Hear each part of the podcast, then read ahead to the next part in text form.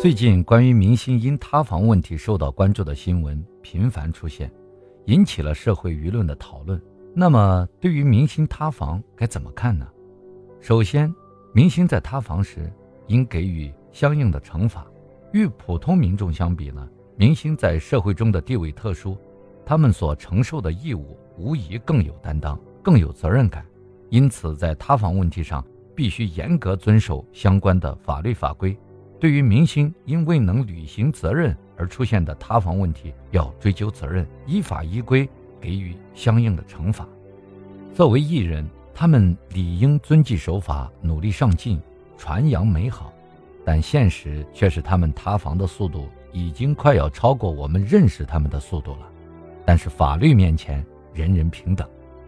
首先从艺人自身来看，人设崩塌往往是因为他们眼里只有流量。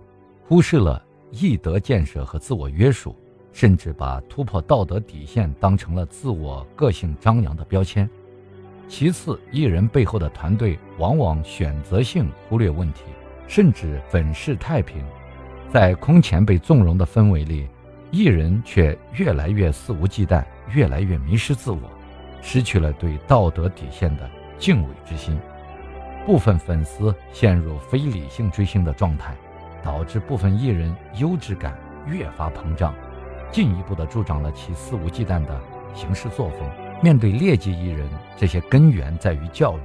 大部分艺人的筛选都来自于艺术类院校，对此更应该提高文化艺术类的教育门槛，在注重专业能力的同时，更加注重思想品德教育。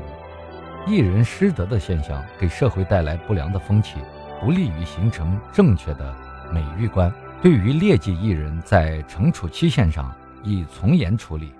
当前有关部门在惩处违法失德艺人时，可以在参考行业规定联合抵制期限的基础上，根据其背德违法行为的情节轻重，设定更长时间的封禁期限。对于触碰底线的艺人，应坚决给予永久封禁处罚。对于处于封禁期内的失德艺人，除禁止其参演电影、电视以外，还应将封禁延伸至网络平台。许多劣迹艺人在社交平台都拥有相当数量的粉丝，即使遭到封禁，其仍能依靠可观数量的粉丝进行直播带货、获取打赏，通过引流变现，照样赚得盆满钵满。网络作为公共领域。不能成为违法失德艺人的避难所和新金矿。政府要加强对演艺人员的监督。对于这种公众人物，我们对他们的要求应该比普通人更高。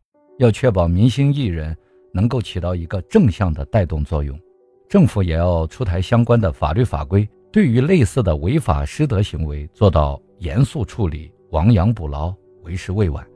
其次。社会应该树立正确的价值观，应该引导群众去选择优质的艺人。